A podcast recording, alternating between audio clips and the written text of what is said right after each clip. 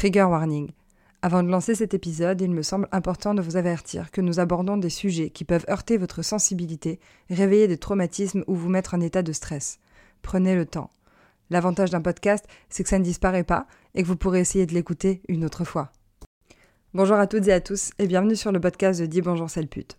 On se retrouve ici chaque mois pour aborder des thématiques autour du harcèlement sexiste et sexuel. Ce podcast est né suite à la création du compte Instagram Dis Bonjour Pute qui a été créé en 2020 pour lutter contre le harcèlement dans l'espace public. Cette première saison est soutenue par le programme Stand Up, représenté par L'Oréal Paris, la Fondation des femmes et Olabac. Et elles ont lancé une formation gratuite en ligne pour savoir comment réagir en tant que témoin victime de harcèlement de rue. Plus de 70 000 personnes ont déjà été formées en France. Merci à toutes celles et ceux qui nous soutiennent depuis la création de l'association à travers des dons, des écoutes, des partages ou encore vos messages. Vous nous donnez la force chaque jour qui passe. Si vous avez une question, vous pouvez nous écrire à podcast.dbsp.fr. En attendant, je vous souhaite une bonne écoute.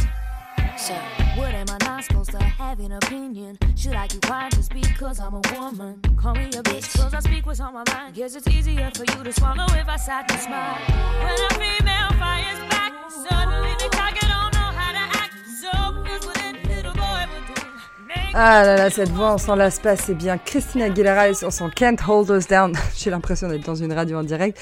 Bonjour à toutes et à tous et bienvenue dans ce nouvel épisode du podcast de 10 Bonjour Salpute. Je suis Emanuela Todorova et on va passer quelques minutes ensemble pour parler d'une thématique qui revient plus régulièrement au mois de mars et dont il faut parler tout au long de l'année, c'est le féminisme washing. Vous avez peut-être déjà entendu des termes similaires comme le pink washing, le purple washing ou encore le woman washing. Aujourd'hui, la première question qu'on va se poser, c'est comment est-ce que le féminisme est devenu une source de capitalisme? Parce que bon, entre nous, ça fait beaucoup grincer des dents, encore aujourd'hui d'ailleurs, et selon Andy Zisler, autrice et cofondatrice de l'organisation Beach Media, tout aurait explosé en 2014 avec Beyoncé qui, durant un de ses concerts, a fait scander les mots de l'écrivaine nigérienne Chimamanda Ngozi Adichie, issu de son essai We Should All Be Feminists. We teach girls to shrink themselves, to make themselves smaller. We say to girls, you can have ambition, but not too much. You should aim to be successful, but not too successful, otherwise you will threaten the man. La même année, Beyoncé partage une photo d'elle sur Instagram, le bras levé, le poing serré, complètement identique à une affiche féministe intitulée We Can Do It, créée originellement par une entreprise américaine à destination de ses travailleurs et qui a ensuite été appropriée par les femmes et la cause féministe. Le oui, nous en anglais, des travailleurs est finalement devenu le oui des femmes au sens large. Rappelons également que Beyoncé a sorti en 2011 une chanson intitulée Run the World Girls, la preuve qu'elle ne manque d'aucune occasion pour parler de son engagement féministe au sens large. En France, c'est la chanteuse Angèle, entre autres, qui a démocratisé la lutte féministe avec son titre Balance ton quoi, chanté et scandé dans toutes les marches féministes françaises. Même si tu parles mal des filles, je sais qu'au fond t'as compris. Balance ton quoi, un jour peut-être ça changera. Balance ton quoi. Revenons-en au sujet du jour, le féminisme washing. Il s'agit en fait d'une technique marketing qui consiste à se faire passer pour une marque engagée envers les droits des femmes et du travail, mais qui en réalité profite de dates clés comme le 8 mars, le 25 novembre ou encore la fête des mères pour vendre des produits à prix réduit en prétextant que c'est pour lutter pour une cause féministe. Or, les marques qui font ces pratiques-là trouvent le moyen de détourner l'attention des consommatrices en leur disant qu'en achetant leurs produits, elles vont soit faire un don, soit soutenir une association. Jusqu'ici, dans le fond, c'est une belle démarche, on approuve. Mais c'est quand on gratte un peu sous la couche de paillettes que ça se corse. En fait, la plupart du temps, ces marques ne sont pas réellement engagées, et je ne parle pas uniquement du lieu de fabrication. Être engagé dans une lutte féministe, c'est offrir des conditions de travail respectueuses et égalitaires, c'est faire des entretiens non sexistes, c'est lutter contre le sexisme ordinaire et le harcèlement sexiste au sein de son entreprise, c'est payer équitablement toutes les salariés et tous les salariés, quel que soit leur genre, etc., etc. L'autre dimension, si tous les points précédents sont respectés, c'est la fabrication et la provenance des produits vendus. Par exemple, se revendiquer féministe et exploiter de la main-d'œuvre couturière au fin fond de l'Asie sans se soucier des conditions de travail, de la rémunération juste et du traitement humain, c'est mentir. C'est inhumain. Ouais, c'est un peu monstrueux aussi d'ailleurs. Environ 70% des vêtements vendus en France sont fabriqués en Asie du Sud-Est. C'est une des régions mondiales où la main-d'œuvre est la plus exploitée. Au Bangladesh, par exemple, les ouvrières sont payées 32 centimes de dollars de l'heure. C'est le plus faible taux horaire du monde. Selon la campagne Clean Clothes, 70 à 80% des travailleurs du vêtement dans le monde sont des femmes. Mais en tant que groupe, elles sont régulièrement sous-payées, surmenées, maltraitées, harcelées tout au long de la chaîne d'approvisionnement de la mode. Un rapport récent d'Asia Floor Wage précise que pendant la pandémie de Covid, dans les usines de vêtements de six pays asiatiques, il y a eu une augmentation significative de la violence et du harcèlement basé sur le genre, qui comprend les abus verbaux, physiques et sexuels. Dans une étude menée par CARE International, près d'une travailleuse d'usine de vêtements sur trois a déclaré avoir été victime de harcèlement sexuel sur le lieu de travail sur une période de 12 mois. Vous avez sûrement même entendu parler de l'effondrement du Rana Plaza en 2013. C'était un immeuble abritant des ateliers textiles pour Mango ou encore Primark, par exemple, pour ne citer que, dans lesquels les conditions de travail étaient effroyables. Cet incident a provoqué la mort de plus de 1100 personnes sur un total de 3500 employés présents et présentes sur place à ce moment précis.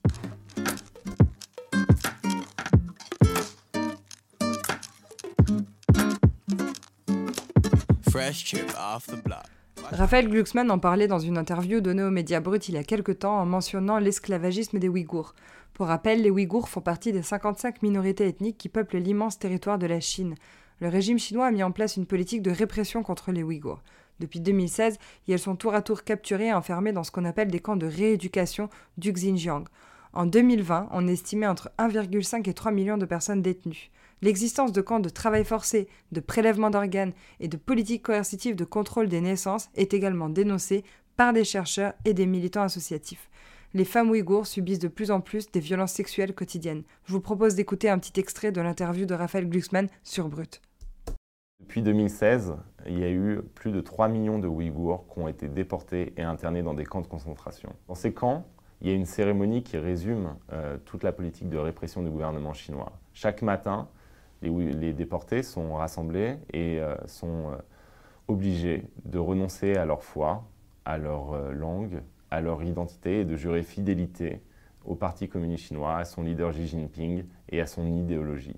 Tout récalcitrant sera de facto éliminé, tué. Réduction en esclavage. Des centaines de milliers d'êtres humains ouïghours sont réduits en esclavage en ce moment. On les retrouve, ces esclaves, sur les chaînes de production des plus grandes marques, celles qui structurent notre quotidien, celles qui pénètrent nos armoires ou nos garages.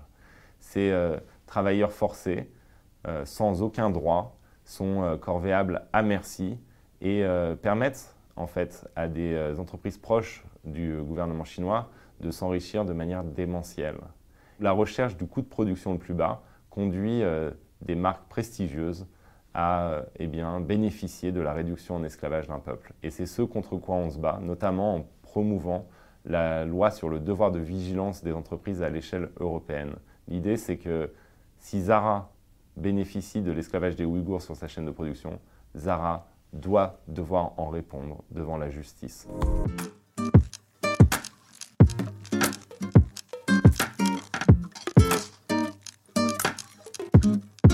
Reconnaître des campagnes de marketing non éthiques peut demander du temps de recherche que nous n'avons pas le réflexe de faire systématiquement.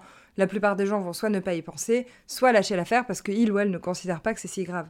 Léa Lejeune, journaliste, présidente de l'association Prenons la Une pour une meilleure représentation des femmes dans les médias et autrice du livre Féminisme Washing, explique dans une interview donnée aux médias Mademoiselle comment elle aussi a été manipulée par une campagne non éthique. On est toutes à un moment susceptibles de se faire avoir par ces mécanismes des entreprises. Le piège dans lequel moi je suis tombée, je me suis acheté pour mon appartement une figurine de Frida Kahlo, la peintre mexicaine.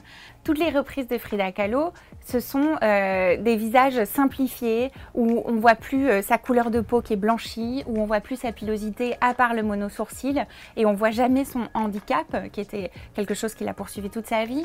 Et, du coup, ça, restreint complètement le personnage. Et ce qu'il faut savoir derrière, c'est qu'il y a une multinationale qui s'appelle la Frida Kahlo Company, qui prend un pourcentage sur chacun des objets à l'effigie de Frida Kahlo que vous pouvez acheter n'importe où. On peut en profiter pour aussi parler du très célèbre t-shirt We Are All Feminists, lancé en 2017 par Maria Grazia Dans le cadre de sa première collection Dior. Le message a été choisi en hommage à l'autrice féministe nigériane Shimamanda Ngozi Adichie, qui a écrit le livre We Should All Be Feminists. Le problème de ce produit, par exemple, c'est qu'il prône un féminisme mondial, alors qu'en fait il coûte 650 euros et que seulement dans la réalité, une toute petite partie de la population mondiale peut se l'offrir. D'autres marques de fast fashion lancent régulièrement des collections de vêtements avec des messages féministes, mais sont loin de respecter les conditions de travail des couturières qui les confectionnent à l'autre bout du monde. Elles transforment la lutte féministe en une source de profit et en profitent pour lancer des collections de tendance. L'avantage pour elles, c'est le message global qui va être passé par les consommateurs via les réseaux sociaux. Elles s'assurent une image positive, engagée et très féministe. Le secteur de la mode manque encore cruellement d'inclusivité et de transparence. Si ces marques souhaitent créer des t-shirts avec des messages engagés, elles doivent changer et inclure l'ensemble des femmes et non pas seulement les clientes de leur boutique.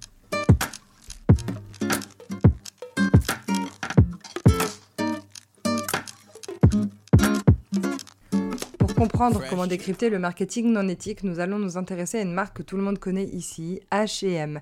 Elle est dirigée depuis deux ans par une femme, Elena Elmerson, qui est bien familière avec la marque, puisqu'elle y travaille depuis 1997 et a passé plusieurs années au Bangladesh et à Hong Kong. Même si depuis quelques années déjà, la marque met tout en œuvre à chaque campagne pour diversifier les modèles, que ce soit au niveau de leur morphologie ou de leur genre, et faire preuve d'inclusivité, elle a tout de même un fonctionnement problématique. H&M est souvent pointé du doigt pour ses infractions au droit du travail. Selon un article du Monde datant de 2019, les salariés des usines de vêtements d'Éthiopie qui travaillent entre autres pour H&M sont payés 23 euros par mois. Plusieurs multinationales, dont H&M, ont mis en avant des politiques d'émancipation économique des femmes. Cependant, une étude de 2016 souligne que 31 des plus grosses marques de ce programme se sont davantage souciées de leur impact global plutôt qu'à l'évolution de leurs pratiques commerciales internes ou aux conditions de travail en interne. En janvier 2022, H&M a annoncé son ambition de doubler sa croissance et de réduire de moitié son empreinte carbone. Ouais, c'est complètement paradoxal. Mais Elena Elmerson a fait du développement durable une priorité pour H&M en objectivant de faire en sorte que les clients et les clientes puissent faire des achats et des choix durables. La marque promet ainsi de s'attaquer aux émissions de CO2, à l'utilisation de l'eau et à la production de fibres microplastiques. En plus de ça, le groupe prévoit d'ici 2030 de n'utiliser que des matériaux recyclés ou produits de façon durable et d'utiliser de l'électricité décarbonée. C'est beau et on a envie d'y croire. En attendant, je vous donne rendez-vous en 2030 pour voir si la promesse est tenue. Et en attendant, on espère surtout que les conditions de travail des femmes dans les usines seront revues, respectées et qu'elles seront payées à leur juste valeur.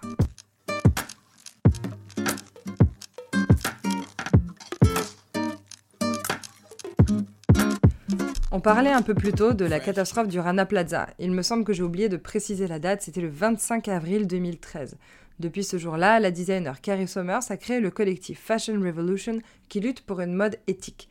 Il est à l'origine de la Fashion Revolution Day qui célèbre chaque année la date anniversaire de la tragédie. En 2014, 68 pays participaient à cette cérémonie. De nombreuses personnes se sont prises en photo avec un vêtement dont l'étiquette est apparente et l'a posté sur les réseaux sociaux avec le hashtag Who Made My Clothes qui a fabriqué mes vêtements. Cette action avait et a toujours pour but d'interpeller les marques sur leur transparence et leur éthique sur les réseaux sociaux. Vous pouvez suivre toutes les actualités du collectif sur leur site web www.fashionrevolution.org.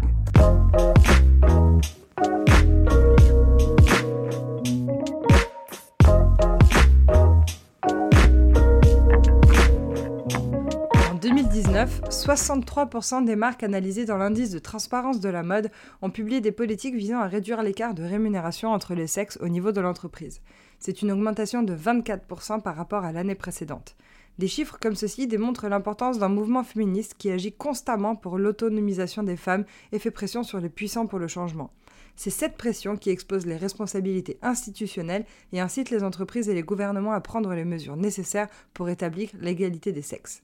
Pour conclure cet épisode et aller plus loin et vous permettre d'avoir les clés pour voir si certaines marques sont euh, légitimes et si elles sont vraiment éthiques ou pas, on a demandé à Léa Lejeune de nous expliquer comment s'assurer qu'une marque est respectueuse de toutes les conditions dont on a parlé un petit peu plus tôt je vous laisse écouter sa réponse. Alors, pour vérifier que l'engagement des marques est réel, il euh, faut aller sur le site de cette marque en googlisant, faire attention aux formulations qui sont utilisées par l'entreprise et sa com. Donc, attention au flou. Euh, nous allons donner peut-être, euh, nous réfléchissons à changer notre ligne de production. Bref, tout ça, ça veut rien dire. C'est que de la com pure. Il faut des noms, des chiffres, des manières de communiquer qui prouvent qu'il y a quelque chose qui est fait.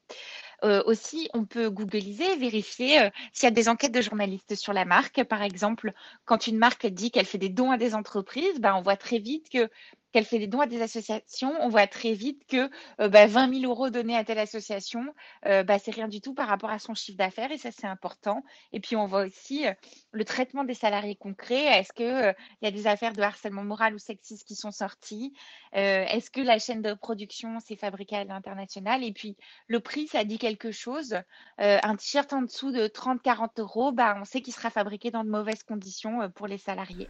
Pour aller plus loin, je vous invite vivement à tous euh, et toutes vous munir du livre Le féminisme washing de Léa Lejeune, dans lequel vous trouverez beaucoup d'exemples sur le sujet et des solutions pour lutter contre ce phénomène. Et voilà, on arrive déjà à la fin de cet épisode. Avant de vous dire à bientôt, j'aimerais vous rappeler que cette première saison du podcast Dis bonjour sale pute existe grâce au soutien du programme Stand Up, initié par L'Oréal Paris, la Fondation des femmes et Olabac. Stand Up est une formation gratuite en ligne ou en présentiel pour sensibiliser et lutter contre le harcèlement de rue et apprendre à réagir en tant que victime ou témoin à l'aide de la méthode des 5 V. C'est simple, rapide, ça donne de la force. Des centaines de milliers de personnes ont déjà été formées et on vous invite vivement à suivre cette formation puis en parler autour de vous. Vous trouverez toutes les infos sur leur site www.standup-international.com. Merci à vous tous et à vous toutes de nous écouter chaque mois et de nous soutenir. Pour rappel, notre association Dis Bonjour lutte contre les violences faites aux femmes et aux personnes sexisées. Vous pouvez vous aussi rejoindre l'association en tant que bénévole ou nous soutenir via un don sur notre site internet disbonjoursalpute.com. D'ici le prochain épisode, je vous dis à bientôt et prenez soin de vous. Honest inside your end. Got a severe fear of judgment, but not as much lately. Ate a bowl full of fuckets, wash it down with some crazy.